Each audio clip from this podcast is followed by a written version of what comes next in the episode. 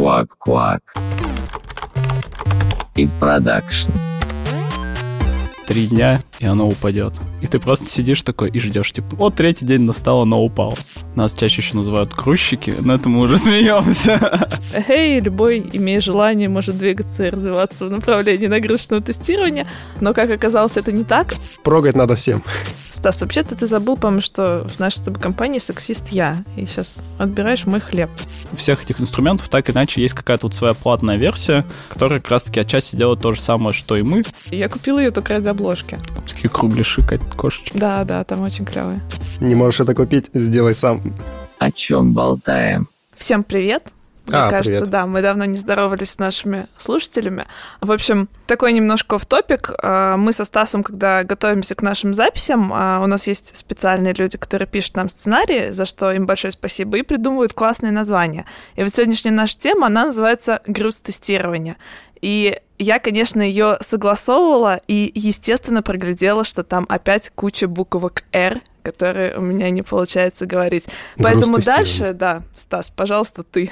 Да, еще раз. Тема сегодняшнего выпуска — груз. Тестирование. Итак, наверняка вы догадались, что речь у нас сегодня пойдет о нагрузочном тестировании, о тестировании производительности. Обсудим, что в итоге входит в современный скоп задач, который мы размыто называем нагрузкой. Некоторые из вас наверняка пробовали написать простенькие нагрузочные скрипты в доступных инструментах, например, Gmeter. Кто-то останавливается после попыток нагрузить свой веб-сайт тысячу пользователями, а кто-то двигался дальше и вырастал в инженеров по нагрузочному тестированию. Хе-хей. Вот, и говорим мы сегодня не просто с инженером по нагрузочному тестированию, а с лидером команды нагрузки в Тинькофф Максимом Рогожником. Максим, привет. Да, всем привет. Я наконец-то узнал, что название полностью отдела я постоянно забываю, прям произнести. Да мы это сам придумали что-то. А, ну неплохо. Нет, нет, я думаю, что у нас ответственные сценаристы, они списали с нашего портала. Я надеюсь на это. Так, Максим, расскажи, чем ты занимаешься в Тинькофф? Я, как ни странно, как-то нагружаю сайты, нагружаю наши серверы, проверяю их производительность, проверяю их лимиты, сколько они выдержат, а как долго они смогут работать без каких-то проблем, багов, перезагрузок, еще чего-то. Но, честно скажу, в последнее время прям вот я мало что нагружаю. Я все же как лид команды, я больше, наверное, указываю, как двигаться команде и отвечаю больше за инфраструктуру, потому что кроме того, чтобы создать эту нагрузку, проверить, получить какие-то результаты, нам необходимо сделать какое-то окружение, то есть подготовить какие-то данные, сервера как-то сконфигурировать, подготовить средства для подачи нагрузки. Давай с чего-нибудь попроще начнем, Давай, а то давай. сразу что-то там какие-то лимиты. Просто слишком- вы начали, я такой, ну ладно, я отвечу, я думаю, все люди уже в теме. Нет, ну мы, конечно, надеемся, что все люди в теме, но я просто тебя знаю не только как нагрузочника, но как лектора нашей финтех-школы, одного из самых лучших, кстати, лекторов нашей финтех-школы. И я помню, что на твоих лекциях постоянно звучит вопрос нагрузка и производительность, чем они отличаются друг от друга. Ой, это, это- на самом деле, это, наверное, один из самых сложных вопросов, которые задают вообще, потому что по факту проблема заключается в том, что на английском это все звучит как load тестинг и performance тестинг, а на русский все это переводят все едино. То есть нет для людей никакой разницы, там Google Translate и прочее нам тоже, скорее всего, переведет одинаково. И возникают путаницы, так как вся нагрузка, вся производительность все равно пришла к нам, скажем так, с Европы, а, то очень сложно различить, что есть что, и даже на русском, если там начать искать, будет очень много путаницы. Считается, ну, при переводе вообще основное, что все же а, мы ищем какую-то производительность, то есть это вот основная такая базовая тема, собственно, поэтому у нас отдел называется тоже производительность.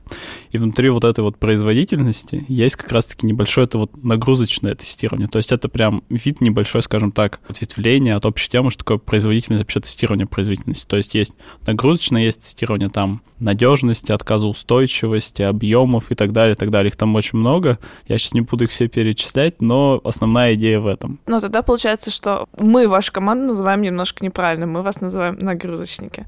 Нас чаще еще называют грузчики, но это мы уже смеемся. Грузчик, грузчик. Да, Парень но это вот эта проблема перевода, да. Но мы уже все смиренные, это как бы как э, функциональных тестировщиков просто там тестерами, либо тестировщиками без уточнения полного, поэтому, ну, А как вы сами путь. себя называете? мы классные ребята себя называем. А, Ну, чаще всего все равно используется, ну, как бы нагрузчик там, а, тестировщик просто внутри себя каких-то разделений именно там вот, как сказать, буквоедство, вот это вот тестирование производительности, нагрузочное тестирование. Где-то, наверное, первый месяц, когда ты приходишь в профессию, ты такой, я тестировщик по производительности, я занимаюсь производительностью. Спустя полгода я нагружу вам все, что вы хотите, как бы и все такое уже. Кстати, скажи, как давно ты занимаешься вот нагрузочным тестированием, тестированием производительности? Тестированием производительности, наверное, лет шесть, нагрузочным ну, чуть поменьше, там, спустя месяц где-то я смирился уже и начал заниматься нагрузочным тестированием. А ты сразу пришел вот в этот отдел нагрузочного тестирования или ты как-то пришел из разработки или из э, функционального тестирования? Вообще расскажи чуть поподробнее об этом. У меня IT-образование, соответственно, где-то на третьем курсе стал вопрос о том, что надо больше денег, надо какой-то опыт, надо чем-то заниматься. И я пошел работать, скажем так, наверное, больше сисадминства у меня было. То есть несколько лет я отработал как сисадмин, оттуда я перешел уже скажем так, больше в разработку, при этом занимался на кафедре образованием, там немножко, можно так сказать. А оттуда я уже, получается, перешел в нагрузку или в тестирование производительности. Это было уже на последнем курсе магистратуры, когда у тебя там последние полгода тебе надо писать диплом, но ты же не пишешь диплом как э, знающий и хороший инженер. Ты решаешь о том, что ну, времени стало еще больше, и теперь можно работать full time. И я просто разместил резюме, меня позвали, я не пришел на первое собеседование. Я, честно, я сижу в столовой, ем булочку, и мне звонят, почему вы не пришли на собеседование. Я такой, опс, кажется, я не попаду вообще в нагрузочное тестирование. На меня позвали еще раз, я просто забыл, и вот так все началось. А до Тинькофф ты какие продукты тестировал? Тоже банковские или какие-то другие? А, я работал в компании аутсорсера, соответственно, у меня достаточно богатый опыт, за что спасибо моей прежней компании. То есть а, я протестировал телеком, ритейл, зарубежные проекты, магазины, ну вот всякие тоже зарубежные. Тестировал банки, все крупные на банки я проверил. Угу. Подскажи, а есть какие-нибудь особенности тестирования именно банковских продуктов? А здесь ошибка стоит многомиллионно. То есть, если а, ты тестируешь какой-то сайт по продаже корма для собак, у меня был такой проект, там как бы вообще было без разницы. Ну, типа, отгрузят лишнюю упаковку корма, либо там он день полежит, никто не заметит. А вот если упадет проект, который начисляет вам зарплату, Ой. особенно если этот банк, а, который начисляет, например, зарплату какому-то Министерству обороны, там, грубо говоря, еще кому-то, то танки под вашим офисом будут к вечеру. И вот такие вещи нельзя как бы пропускать. Кажется, мы чуть-чуть узнали какой-то очень интересной историю Максима. Нет, это просто для примера на самом деле. Так, а слушай, ну, у тебя есть какие-нибудь примеры вот э, таких интересных факапов, когда действительно нагрузил что-нибудь, да так хорошо, что чуть ли не вот те самые танки подъехали к офису? Тут, наверное, чаще всего бывают проблемы с тем, что что-то не догружаешь, что-то не проверяешь, то есть какие-то вещи, например, чаще всего типа выпускают в прод без тестирования, и вот ты говоришь три дня, и оно упадет. И ты просто сидишь такой и ждешь, типа, вот третий день настало, оно упало. Там вот такое чаще всего. Я говорил! Да, потому что в функциональном тестировании баг-то, я думаю, будет найден сразу же, ну, то есть какая-то операция, а в нагрузочном иногда там какая-то утечка памяти, еще что-то, и надо время подождать, чтобы оно накопилось. А, поэтому тут больше на такие истории мы каждого нашего гостя, я надеюсь, что для тебя это не будет сюрпризом, просим рассказать о каком-нибудь факапе, желательно на проде, который был в его карьере, так что рассказывай. У меня много было всяких факапов. В мы проверяли систему. Это внутренняя система, там одна из. И выяснилось, что одна из операций выполнялась сейчас для примера 5 минут. И мы проверяем, проходим тестирование и понимаем, что она начала выполняться 10 минут. Мы такие, блин, это в два раза больше.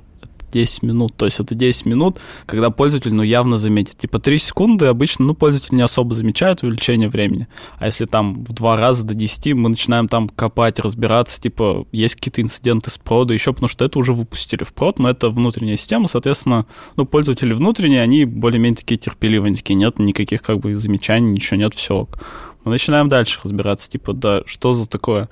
В итоге выясняем пользователя, как вообще происходит у них взаимодействие. Это, короче, вещь, скажем так, генерирует отчет. Соответственно, девушки, которые там работали, приходили с утра, нажимали кнопку «Сгенерировать отчет» и шли пить чай. Когда они возвращались, там бы прошло 10 минут, 5 минут, они не замечали, отчет был сгенерирован. Наша задача была там попасть в 15 минут, видимо, пока они попьют чай. Вот такие вещи у нас, да, бывают. Ключевое девушки? В этом отделе только А девушки Здесь нет были? сексизма. А.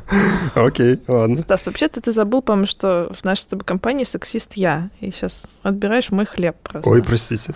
Но, кстати, об этом у нас будет отдельный гендерный выпуск. Расскажи про состав своей команды. Вы все занимаетесь примерно одним и тем же, или у вас есть какое-то распределение там по ролям, по задачам? Это тоже интересный такой вопрос, потому что мы сейчас уже с вами в 2021 22 Да, году, 22. 22 году, и тестирование, скажем так, не то, которое было там вот почти 7 лет назад, тогда все как раз-таки просто открывали какой-то Gmeter, который тоже уже упомянули, нажимали кнопку там и что-то летело, что-то падало, и все такие, ну, все классно, я сделал этот тест.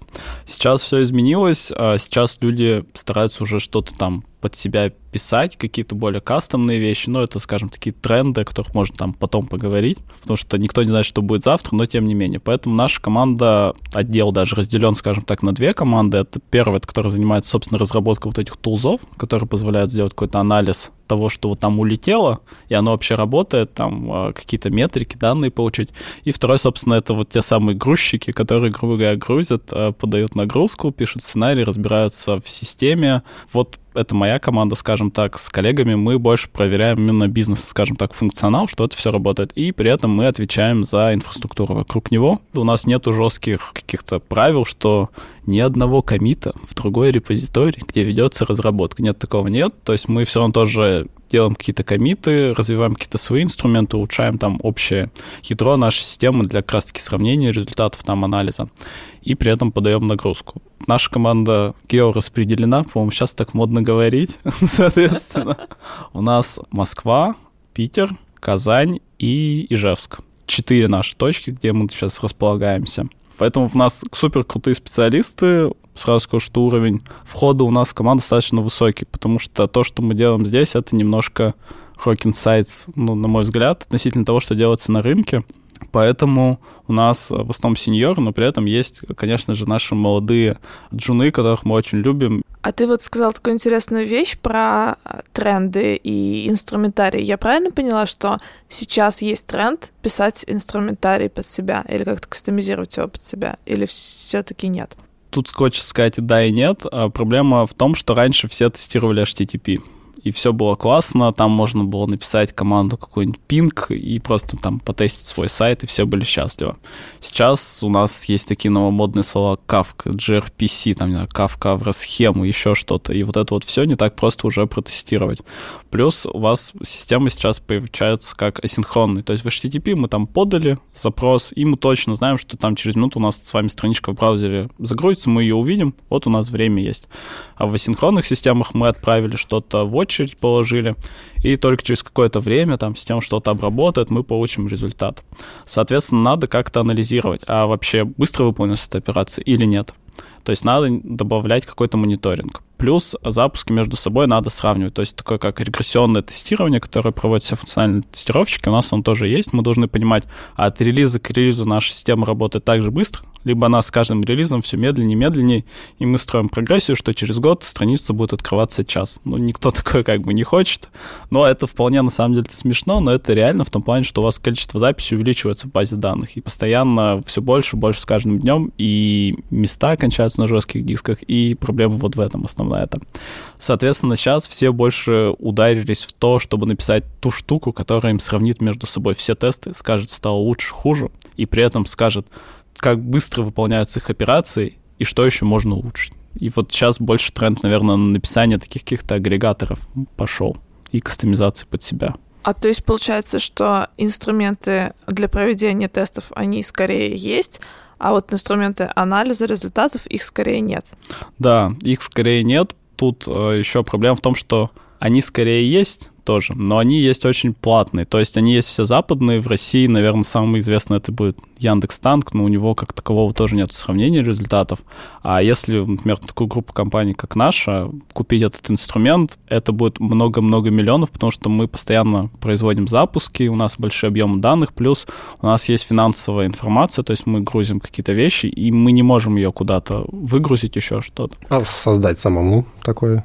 Именно этим мы и занимаемся последние несколько лет. Понятно. Не Да. можешь это купить, сделай сам.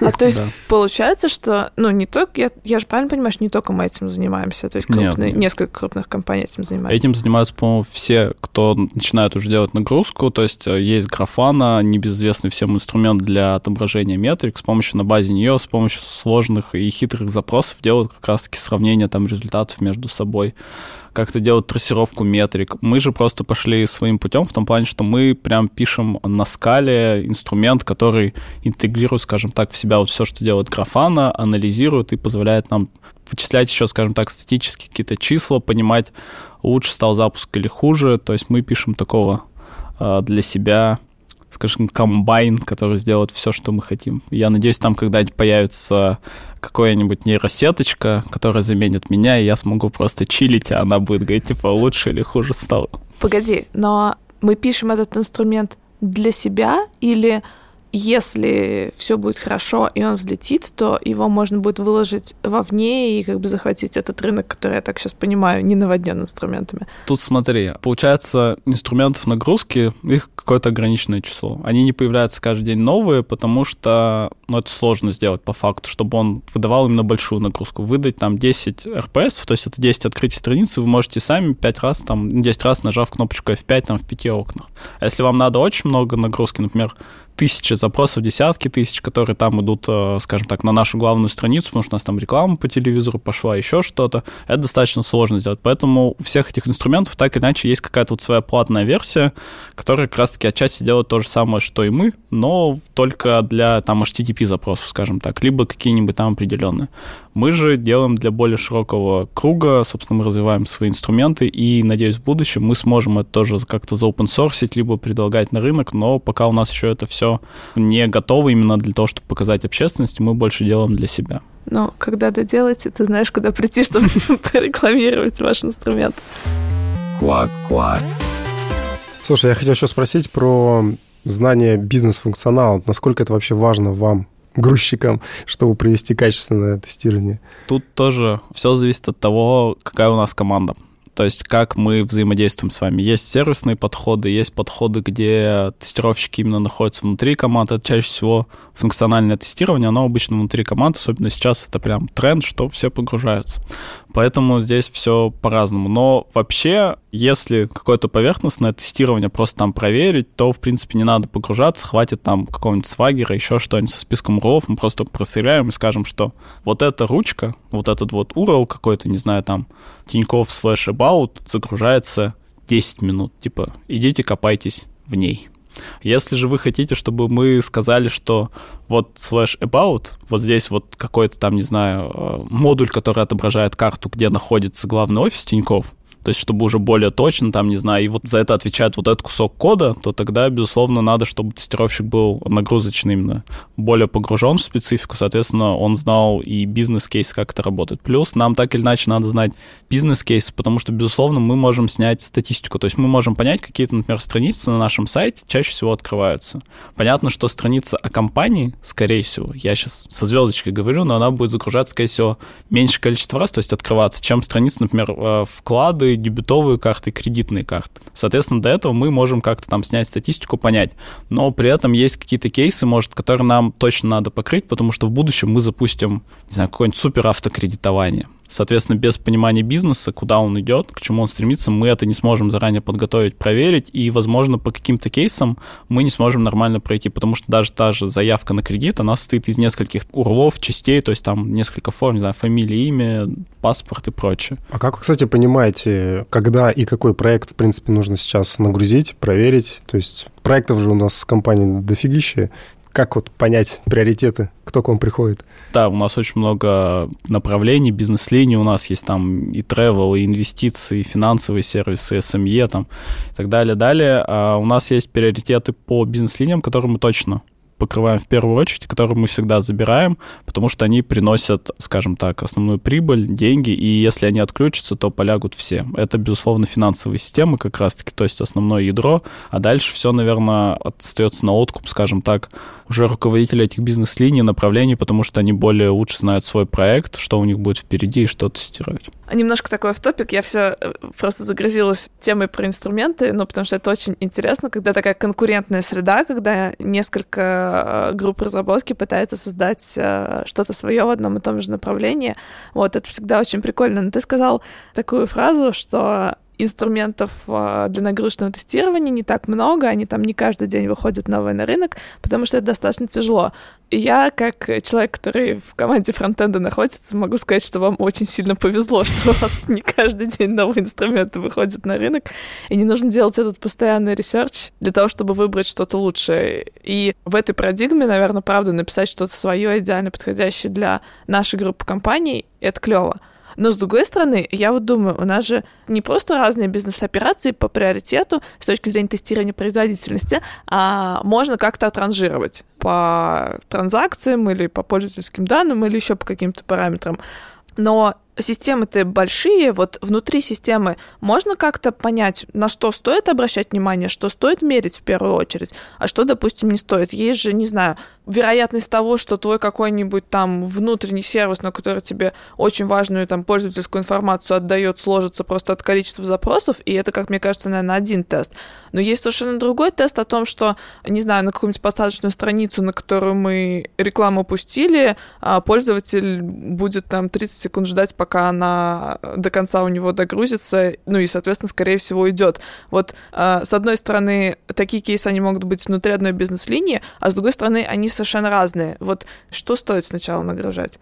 Тут очень сложно, на самом деле, понять, что сложится первым и вообще как это все протестировать. В этом, наверное, основная магия и то, как мы пытаемся вот балансировать на этом всем, потому что есть проблема еще в ресурсах. То есть, безусловно, в идеальном мире, я верю, что в светлой России будущего, в светлом мире мы, безусловно, будем тестировать вообще все. Но ресурсы человеческие, временные и так далее, они все равно ограничены. И поэтому здесь уже больше как раз-таки вот это погружение в бизнес и понимание, а что сейчас более критично. То есть мы все равно должны выбрать, что мы протестируем в первую очередь, что больше скажется там на прибыли, не знаю, на пользовательском отношении. И а, здесь подходы тоже начинают разниться. То есть мы можем сделать какое-то общее, скажем так, интеграционное тестирование, то есть просто открывать страницу там tinьков.ru, и внутри себя она там начнет дальше прогружать какие-то остальные формы, остальные и так далее, и мы протестируем все ну, в какой-то момент времени, так или иначе, подавая там какую-то нагрузку. Либо мы можем уже тестировать полкомпонентно, более точно, там, каждую бизнес-линию, каждый компонент. Поэтому здесь мы подходим сейчас к тому, что наша вообще цель, мы хотим просто сейчас увеличивать покрытие тестами, то есть как можно больше делать покрытие. За счет этого мы начинаем проводить как раз-таки уже внутреннюю школу по обучению функционального тестирования и так далее, чтобы они смогли сами как раз-таки покрывать свои какие-то тесты, компоненты вот этими тестированием производительности хотя бы минимальным. Просто понимать, что лучше, хуже стало. За счет этого мы уже с вами получаем какую-то базу, какой-то объем достаточно большой тестов. Это вот как автотестирование отчасти вносится, там вводится. И на основе этого мы можем уже делать более там интеграционный тест, когда мы объединим и поймем, что, например, сейчас больше падает вот этот компонент, но у нас уже есть под него тесты, мы можем запустить уже их отдельно. Поэтому здесь все тестируется и по отдельности, и вместе. Все зависит, опять же, от сроков, времени, как нам жить с этим дальше. Возможно, какая-то как раз-таки страничка акции, которую мы хотим нагрузить, она будет вот только эту неделю, там, в честь Нового года потом ее не будет. И писать под нее сложные кейсы, но это, ну, такое. Особенно это в автотестировании, это прям там только то, что постоянно повторяется, то мы нагружаем, ну, автотестами, точнее, проверяем. Здесь, собственно, такой же подход, и поэтому вот эту систему мы будем нагружать, то есть мы будем открывать там Тинькофф.ру, там, слэш, не знаю, там, Новый год. Вот мы будем ее только грузить и проверять. А что там внутри, мы, скорее всего, уже не будем. Мы будем как-то общее, чтобы оно работало. Но если там э, система будет работать дальше, то, скорее всего, мы будем нагружать далее, там, разбираться в компонентах и прочее. То здесь, опять же, мы все больше уточняем с технологами, с владельцами этого бизнеса, вот этого направления, что у них будет дальше. Потому что так ответить... Безусловно, мой ответ должен быть как по учебнику. Мы должны проверить все, все компоненты, всю интеграцию. Но все мы с вами смертны, и жить там 150 лет тоже невозможно. А есть еще такая вещь, что тестирование производительности его нельзя сделать там за две минуты. То Но, безусловно, там я могу сразу подать 10 тысяч РПСов за минуту и сказать, что ваша система упала.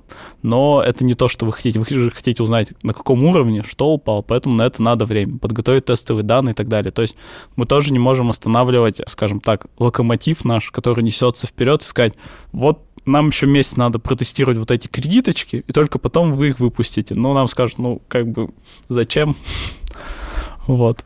То есть, если так немножко это подытожить, вот есть у нас, допустим, совсем новый проект, он полный, ну, то есть у него там и новые бэкэнды, и новые фронтенды, такой полноценный крупный проект, но новый, ему тогда лучше начать с тестирования типа всего, просто пооткрывать там свои странички и снять с них какие-то метрики, а потом уже дальше развивается в сторону тестирования определенных компонентов. А, ну, лучше вообще всегда покрывать все компоненты. То есть, если это прям новый сервис, так иначе у нас есть технологии, которые знают, что какую-то часть из этого сервиса будут чаще всего вызывать. То есть, уже есть какие-то предположения бизнеса, есть уже какие-то значения, что, например, этим сервисом будет пользоваться миллион человек в день. Потому что если таких значений нет, то возникает вопрос, а зачем вы это делаете? И тут мы опять же заходим в зону SRE инженеров, то есть уже определены SLA и SLO на сервис, и, соответственно, мы уже знаем какие-то лимиты, типа как быстро должна страница открываться. Если она открывается больше там трех секунд, то, скорее всего, пользователь уйдет, ну и там сработает какой-то алерт. Поэтому здесь мы уже грузим только то, что более важно, наверное, если у нас сроки ограничены, вот этот компонент. Если нет, то я бы вообще бы все бы сценарии так или иначе проверил, но с какой-то вероятностью. После того, как это выйдет в прод, там уже профиль немножко меняется. То есть мы стараемся постоянно обновлять вот эти профили тестирования. Профиль — это как раз-таки какие страницы, если мы говорим про сайт, мы сегодня с вами все про HTTP говорим, то какие чаще всего открываются. Соответственно, мы должны определить их, как-то обновлять, потому что так или иначе есть какая-то динамика. Не знаю, начинается кризис, там люди перестают, скорее всего, вкладывать на депозиты, они начинают там брать кредиты, потому что их там увольняют, еще что-то. Начинается там кризис уходит, типа э, все люди начинают много получать и начинают инвестировать. Соответственно, профиль операций, нагрузки на сайт, он там очень меняется, даже за там полгода поэтому постоянно их обновляем, это тоже важно. И уже исходя из этого ты идешь дальше. Нет, это все, конечно, классно, но вот мне бы хотелось какую-то инструкцию хотя бы для тех, кто внутри нашей группы компаний. Типа, с чего начать? Определить сервис. Вот какой-то сервис по чему там? По выдаче карточек. Ну, например. Соответственно, у тебя есть фронт, у тебя есть бэк, ты начинаешь с бэка. То есть э, лучше всего начинать обычно с бэка, потому что на него основная нагрузка там. У тебя есть какой-то опишка, свагер, ты просто проходишься по всем запросам, смотришь, как они выполняются, попадают или нет э, в SLA при большой нагрузке, которая прогнозируется. Вот это какой-то первый шаг, который надо выполнить. То есть какой-то Отчасти напоминает, наверное, бенчмарки, которые делают э, программисты для своих систем, но здесь тоже его можно применить и просто понять, как дальше сделать сценарий, как делают пользователи, потому что явно они не все вот эти э, методы вызывают друг за другом. Они вызывают какие-то чаще, какие-то реже, есть какая-то последовательность передачи данных, прогонять его начинать. После этого добавлять там фронт, э, добавлять еще интеграции, с какими системами он взаимодействует. Ну, понятно, что выдача карты, это как минимум их надо напечатать. Вот у нас там добавляется еще модуль какой-то печати. Потом добавляется там доставка. Это же все связано. Ну, я сейчас придумываю, конечно, но идея в этом и так далее, это увеличивается. То есть начинается там от ядра увеличение все больше и больше. Где это все проверять-то? Ну, то есть мы определились там сервисами, с продуктами, там даже тестовые данные знаем, как подготовить, а где нагружать-то, на каком стенде. Ну, как правило, есть там какой-то тестовый стенд, на котором там функциональные тестировщики проверяют свой функционал, и вот как правильно нагружать на том же самом стенде или же готовить какой-то отдельный, где вот именно нагрузку гнать и, собственно, проверять, как вообще сервис выстоит?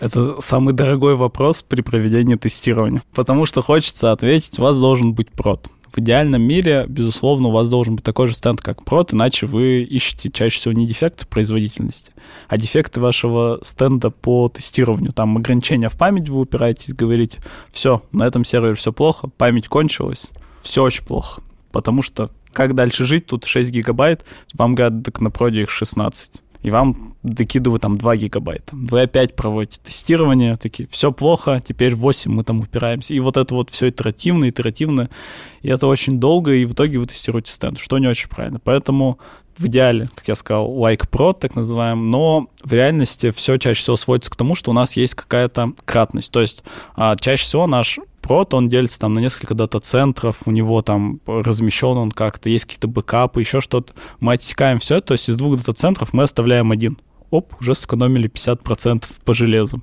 Убавляем какие-то сервисы еще, и вот так кратно снижаем наш стенд, там, не знаю, он становится 1 четвертая от прода по именно аппаратным конфигурациям и проверяем на нем. Соответственно, дальше начинается основная магия и проблема вычислить какой-то коэффициент масштабирования, потому что не все, что работает на одной четверти, также заработает и на проде, потому что, может быть, какие-то настройки забыли перенести, там, что-то изменили, и на проде это уже не так. Ну, то есть э, для нашего стенда. И вот поэтому я бы советовал всегда делать прод. Если нет, то кратность, ну, мы стараемся делать не ниже, чем одна четверть от прода. Но это вопрос э, именно финансовый. Почему нельзя вот сделать лайк-прод окружение и проверять по-честному все на нем? Чаще всего, ну, в всех компаниях, там, где я работал, это больше всего финансовый и ресурсный. Потому что надо купить железо, а железо в проде стоит очень много. Его очень много, опять же, оно в нескольких там дата-центрах и прочее. А, поэтому, да, я думаю, это финансовый, но сейчас есть облака, многие разворачивают просто в облаках на время стенд, мы протестировали и его убираем. О, вот, у меня, кстати, об этом был вопрос. Я тут смотрела твой доклад, нагружаем банки, он, по-моему, назывался, да? Наверное, так, да. А, на Гейзенбаге. У меня там не показали, к сожалению, дискуссию, которая... Ну, я смотрела в записи, там не показали дискуссию, которая была после. Может быть, этот вопрос уже задавали, но я его сейчас озвучу.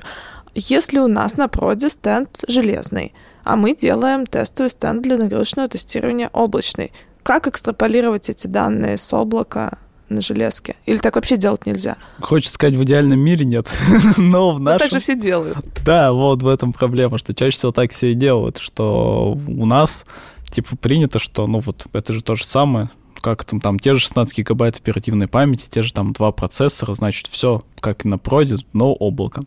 Тут уже надо проводить какую-то серию тестов, а, чтобы понимать, а какой у вас реальная производительность вашего облака, потому что ну, часть ресурсов все равно тратится, плюс эти ресурсы могут быть шарены там с кем-то еще, какими-то проектами, там, компаниями, которые вместе с вами в облаке.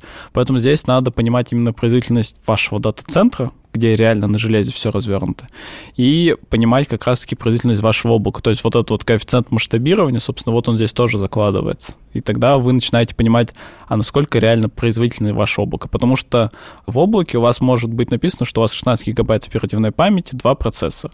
Но вы же не дадите мне соврать, что 16 гигабайт оперативной памяти, два процессора, там, Intel AMD последней версии и те, которые были с тем же объемом 10 лет назад, это абсолютно разная производительность. Да. Ну, прям вот в разы. И тут возникает вопрос, а как же это узнать? Поэтому мы тестируем именно облако, проверяем реальную его производительность. Какие-то синтетические тесты мы можем прогнать. То есть мы можем проверить э, количество операций, там, чтения записи на диск в облаке, понять, какой там, и какой у нас на проде там сеть, э, процессор и так далее. То есть такие больше синтетика проводится, а после этого у вас получается раз какой-то коэффициент, то есть вы понимаете, насколько они отличаются по производительности там за счет того, что у вас, например, в проде 2010 года, а там 2005, там у вас получается там в два раза, грубо говоря. Ну вот вы все уже числа уже по умолчанию в два раза начинаете умножать, потому что производительность на проде у вас уже выше. Угу. То есть это вот такая магия, и это, наверное, основная сложность, когда у вас разные стенды, и то, почему чаще всего говорят, что, типа, вы что-то протестировали, но мы не уверены, что это именно так будет в. А часто упираетесь в балансировщики? Я вот просто сейчас сообразила, что я даже при интеграционном тестировании просто постоянно упираюсь в разные настройки балансеров на проде и на тестовых стендах. Да, мы часто упираемся, и причем вот эта проблема станет особенно актуальной, когда вы начнете вот эти вот ваш прод резать. То есть, когда у вас два дата-центра, у вас есть один балансировщик входной, который вам балансирует на два, у вас его нет. То есть вы уже его не тестите. Поэтому здесь надо тоже их учитывать. Но чаще всего в ходе тестирования ты упираешься в фаерволы потому что мы подаем достаточно большую нагрузку, и средства там безопасности и прочее начинают зарезать наш трафик, потому что это какая-то DDoS-атака, по их мнению. Вот это чаще всего случается. Вот поэтому тут надо не забывать там добавлять white-листы еще куда-то, ну, откуда подается нагрузка про это. Урлы вот эти firewall.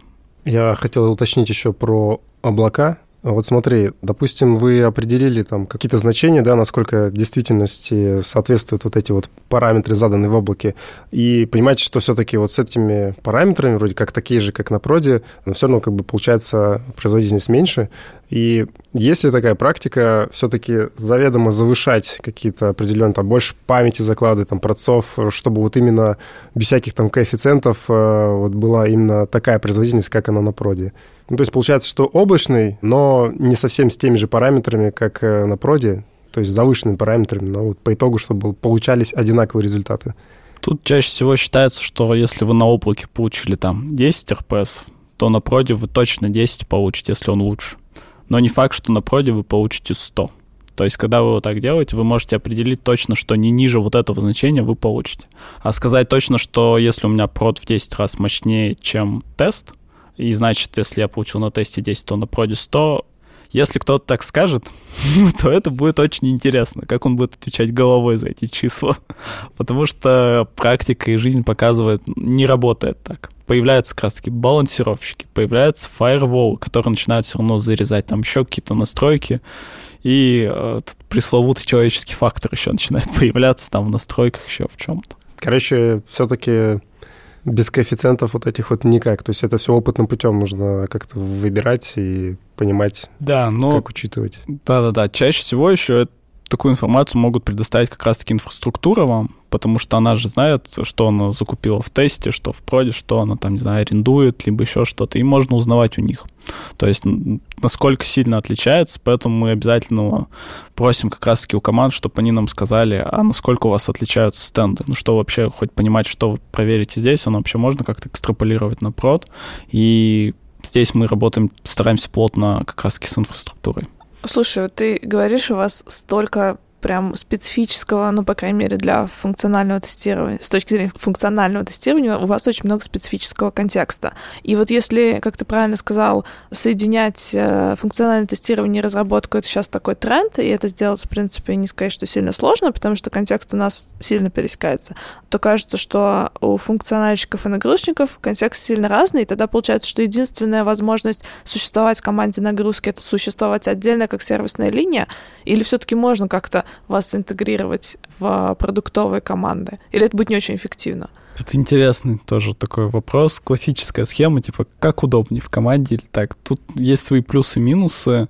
А, безусловно, интегрировать можно, можно и раздельно. Тут как э, вы хотите, как будет удобнее там команде. А у нас, а, скорее всего, больше специфического контекста, который можно как-то совместить, может, с SRE, вот я думаю, если вот как-то туда вот интегрировать нас, то будет полегче, чем прямо в команду.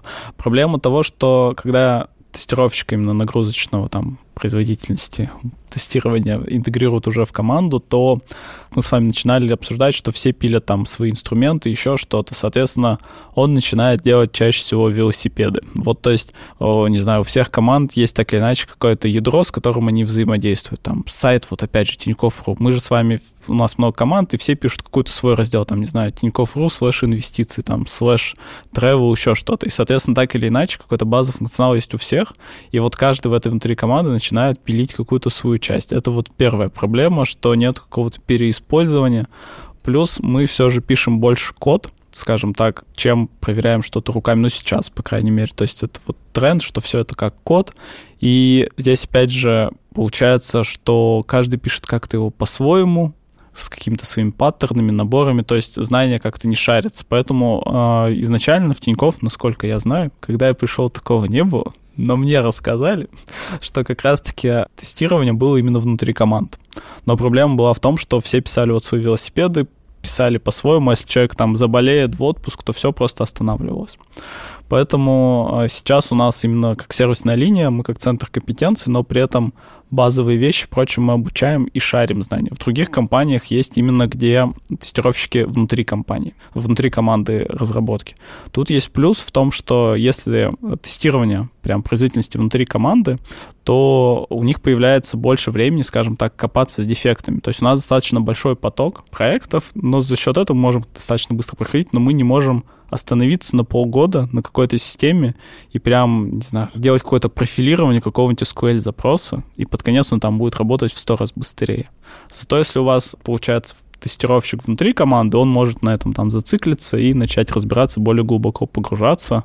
Мы вот сейчас стремимся как-то начать делать паузы и глубоко как раз-таки погружаться как-то вот этот опыт сервисной команды более приземлять. Ну, то есть успех э, проведения нагрузочного тестирования, тестирования производительности больше в том, чтобы заинтересовать сами команды в этом больше участвовать, инвестировать свое время, разбираться там вот в этой предметной области и к вам обращаться там за какими-то общими практиками, там, инструментами и как-то им помогать. Да, мне кажется, да, это вот будущее, потому что количество тестировщиков именно производительности, оно прям ограничено, и видно, как рынок с каждым днем просит все больше и больше, а их больше не становится. Их прям очень мало, потому что надо много знаний, контекста, и на это уходит э, ну, достаточно времени, чтобы, скажем так, глубоко развить свои скиллы и понимать, что поэтому все верно ты сказал, поэтому мы проводим вот эти вот школы, обучаем именно функциональное тестирование, чтобы они понимали, как это делать. А мы уже как скажем, ну вот здесь посмотри,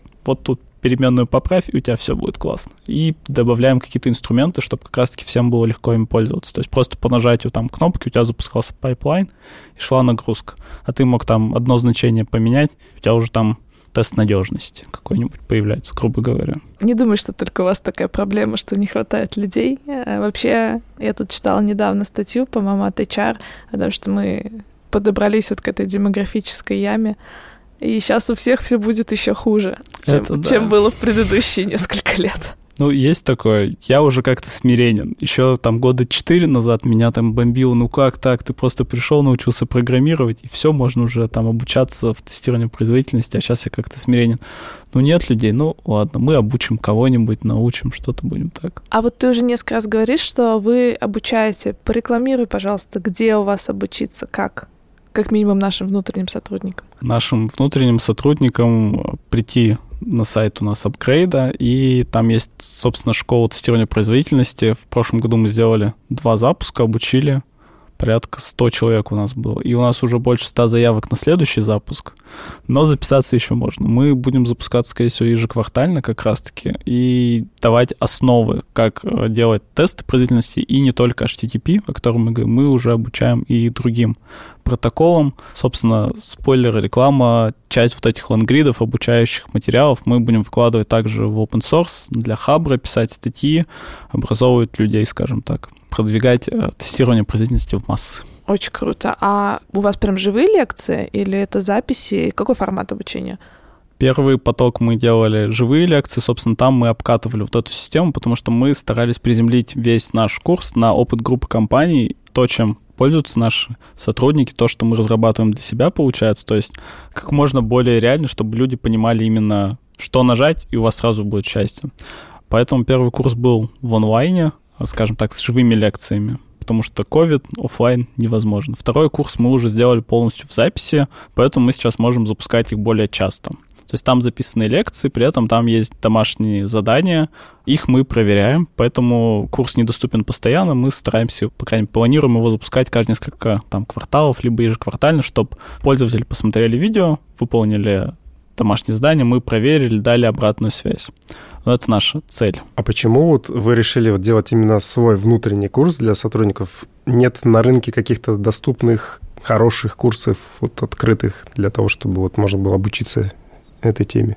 Ну, на самом деле внешние курсы есть, я даже преподаю в нескольких из них, но проблема в том, что там, получается, учат всему а мы именно приземляем на наш опыт. То есть мы постарались сделать так, чтобы люди пользовались уже тем, что есть у нас, а не пилили там свой велосипед. А что значит учат всему? А, ну, то есть а, у нас в группе компаний мы используем два инструмента. Основных ага. это Gatling и K6 мы сейчас вводим.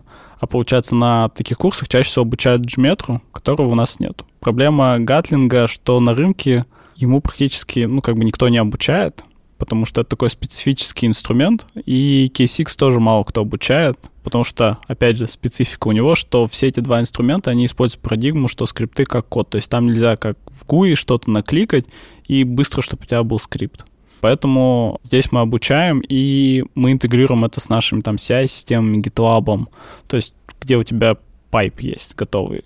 Сложно это показать где-то на внешнем курсе, сказать, что ну вот так-так, вот у тебя пайплайн, потому что ну, никто не готовит пайплайны, все их делают под себя, под свои процессы. Собственно, вот наше направление, моя команда и занимается, как я говорил в самом начале, что мы занимаемся еще инфраструктурой. Вот эта инфраструктура — это как раз-таки пайплайны, нагрузочные станции, то есть где все интегрировано. Поэтому сложно кого-то позвать и сказать, что ну вот обучите нас.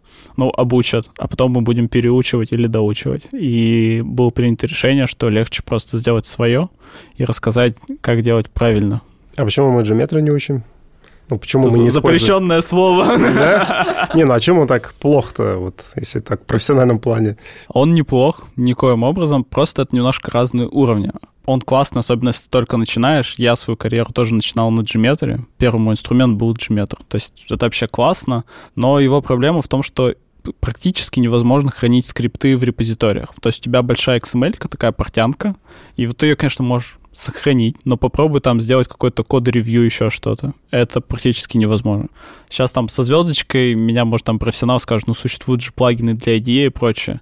Есть, но в них надо разбираться, надо понимать, надо помнить вот эту всю XML, где какой мета, там еще что-то, как это называется. Это достаточно сложно. А, по крайней мере, для обычного функционального тестировщика, для человека, который только начал разбираться, вот именно как код его смотреть, это тяжело. Плюс его достаточно сложно интегрировать в наши подходы, потому что у нас скала была всегда, соответственно, у нас много сервисов написано на скале, и Gatling поэтому нам прям отлично ложится. Плюс в нем есть DSL, то есть не надо знать скал, надо знать просто DSL, там, с десяток команд, и ты им просто пользуешься.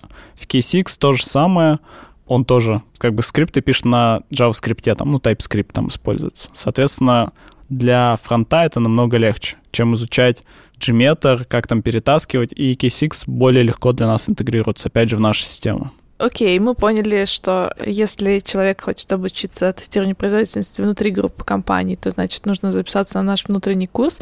Может быть, все таки для людей извне порекомендуешь какое-нибудь обучение, которое тебе больше всего нравится внешне? всех, кто производит свои инструменты по тестированию, у них есть свои курсы, какие-то академии. Я прошел их для начала, чтобы понимать вообще, как пользоваться этим инструментом. У того же Gmetra есть, у Гатлинга есть, то есть у всех почти они открытые, базовые, можно пройти их. Дальше есть уже специализированный курс по обучению нагрузки. Это там от Отуса например, у них есть полностью готовый курс. Э, есть еще люди, которые раньше занимались тестированием, либо сейчас как консалт у них, они запускают тоже свои курсы. Соответственно, можно обучиться там. По крайней мере, это будут азы, вы уже станете джуном, вы начнете понимать, как вообще работать с этими инструментами, как вообще происходит тестирование производительности, какие-то основные виды, направления, и сможете выполнить там свои простые проекты. А дальше уже только опыт. опыт. А дальше приходите в Тинькофф, и мы вас научим основному. Квак-квак. Как я уже говорила, я смотрела твой доклад. Точнее, не только твой. Мы, вы там его делали вдвоем. Да, со Славой. да. Да. Просто я тебя знаю как очень крутого докладчика, потому что ты у нас в финтех-школе много крутых лекций читаешь. Вот. Но расскажи, пожалуйста, чуть поподробнее, вот почему решили вдвоем? Как вообще возникла идея доклада? Вообще, как ты пришел к тому, чтобы выступать? А, выступаю-то я давно на конференциях. Я не выступал в 2019 году, но в этом году я как раз пришел в Тиньков, и мне кажется, что я прям вот типа готовил доклад там для собеседования. У меня, короче, такая есть идея, что типа доклад был именно там. А, ну, мне нравится делиться знаниями, рассказывать что-то новое. А как мы со Славой решили выступить, Слава классный специалист, он тоже, мне кажется, один из лучших, наверное, у нас в отрасли, он прям ее тоже двигает, он классный. Вот. А мы с ним давно знакомы, на самом деле, мы работали раньше вместе, и поэтому поддерживаем связь. Он предложил, что давайте выступим на конференции. Я сказал, почему бы нет. И, собственно, мы решили рассказать вот эту тему, потому что программный комитет сказал, что им было бы интересно послушать про это. А, я раньше работал там же, где Слава, поэтому я примерно представляю то, о чем он будет рассказывать, заранее представлял, и знал, как это устроено, и мог поделиться с нашей стороны, рассказать историю, скажем так, по другую сторону баррикад. Как работает как раз-таки сервисная команда, а не тестирование, которое погружено, собственно, в команды. То, о чем мы с вами тоже сегодня уже обсудили. Собственно, какие-то отличия подсветить и показать, что с той стороны жизнь тоже есть. И тут э, стоит выбирать, что вам удобнее. Наша цель была именно рассказать всем, что нет какого-то серебряной пули, что делайте только так, и у вас будет лучше всех. Там пишите на микрофронтенде, и лучший веб будет. Нет, такого как бы у нас нет, что выбирайте то, что вам удобно, на том уровне, не знаю, зрелости, объемов, количества людей, которые у вас есть сейчас. И еще разок, э, доклад значит, называется «Как нагружаем банки». А, он был на Гейзенбаге в 2021 да, году. Да. Ну и его, соответственно, можно посмотреть в записи. А порекомендуй еще какие-нибудь доклады, вот, которые тебе самому, может быть, понравились из там последних лет. Вот я посмотрел, там же на Гейзенбаге был доклад от, получается, коллег у меня тоже, от Виктора и Кирилла. Они рассказывали про антипаттерны, собственно, в тестировании производительности, как делать не надо скрипты. Они показывали как раз-таки на примере Gmetra, но вот эти антипаттерны достаточно легко, скажем так, соотнести с другими инструментами. Если вы, например, пользуетесь какими-то другими, то почему нет? Вы как бы поймете, как не надо делать, а как лучше делать тестирование, особенно для тех, кто в самом начале, мне кажется, это классный будет доклад. А еще в прошлом году была конференция в Екатеринбурге, по-моему, она Дамп называется. Там коллеги из мира рассказывали, как у них устроено тестирование. Тоже интересный доклад, там прям показано, как они делали анализы, как сделаны скрипты, профили. Мне тоже понравилось. Ссылочки можно будет найти под описанием нашего Да. подкаста. А коллеги из мира, это вот мира доски, которыми да, Да-да, сейчас из все Перми. пользуются? Из Перми Екатеринбург рядом, собственно, поэтому Блин, они... кстати, классный, Круто. правда, продукт. Не, продукт, да, прикольный. Вот ты себя очень, э, я так понимаю, комфортно ощущаешь как докладчик, если тебе это нравится. Но я знаю, что у многих есть вот это вот внутренний страх, особенно перед э, первым выступлением. Может быть, дашь там пару советов, как ты смог это преодолеть? Как-то бери и делай. Отлично вообще. Мне Фигач. кажется, это просто топ- топ-1 совет. Ну да, что еще? Наверное, так и было. Я, честно скажу, даже вот придя сюда, я все как бы нервничаю, там переживаю, хотя это нас здесь не так много, нету там 200 человек, которым я рассказываю еще что-то, но в какой-то момент ты просто с этим свыкаешься и понимаешь, что это нормально, что ты нервничаешь, что да, ты можешь налажать, что-то не так сказать, но кроме тебя же никто про это не узнает. В этом есть еще один лайфхак. Я пыталась в течение всей записи выучить из тебя какую-то краткую инструкцию для команд, которые хотят внедрить нагрузку. Если бы она была, Да, это кажется. было бы, знаешь, это была бы инструкция на вес золота. Ее нет, к сожалению, поэтому мои ответы, возможно, такие долгие и без четких поинтов каких-то, типа, сделай одно, сделай второе, сделай третье. Все специфично, поэтому тестирование производительности затягивается. То есть оно, его нельзя сделать там за день описать тест-кейс, там за один день, за второй день там прокликать, знаю, за третий автоматизировать. Ну, я сейчас там басками там. Оно очень долгое, и эти проекты длятся долго, и там очень много вводных, переменных, и все очень специфично. Поэтому надо погружаться в Очень контекст. размыто все. Ну, в общем, вывод, который я делаю из сегодняшней встречи, а, нагрузочное тестирование — это еще один поинт развития, если вдруг вам стало скучновато в функциональном тестировании. Я бы сказал, в разработке. В разработке. Да, у нас э, много кто именно из разработки чаще всего. Ну, я так понимаю, разработчику намного проще войти в нагрузочное, чем, допустим, функциональному тестировщику, который с кодом все-таки меньше работает, чем разработчик. Тут зависит, опять же, от того, каким инструментом будете пользоваться. Если Gmeter, то я думаю, функциональному тестировщику тоже будет достаточно легко войти. Но, опять же, тут надо ставить дисклеймер, что он достаточно быстро войдет, но потом он все равно будет изучать программирование. Так или иначе, потому что дальше HTTP каких-то запросов открыть, он не уйдет, нам все придется писать код даже на том же Gmeter. Просто у на нас, Java. У нас прям красной нитью по всему нашему подкасту идет вот э, мысль про опыт программирования у тестировщиков, что это полезно, что это нужно, там такие-то, такие-то профиты, и мы в очередной раз убеждаемся в том, что для того, чтобы ты был суперквалифицированным QA-инженером, тебе нужно не только там уметь как-то что-то кодить, да, но еще и нагрузочную уметь проводить, и автотесты какие-то писать, и функционал, собственно, проверять, и там пирамиду тестирования выстраивать правильно и так далее, и так далее. Короче, прогать надо всем. Но, если честно, мы закладывали специально эту мысль только в первую серию. Да, но почему-то, да, она у нас просто вот летит сквозь все выпуски. Так, им, значит, функциональщику нужно будет изучить инструмент, потом научиться программировать, а дальше?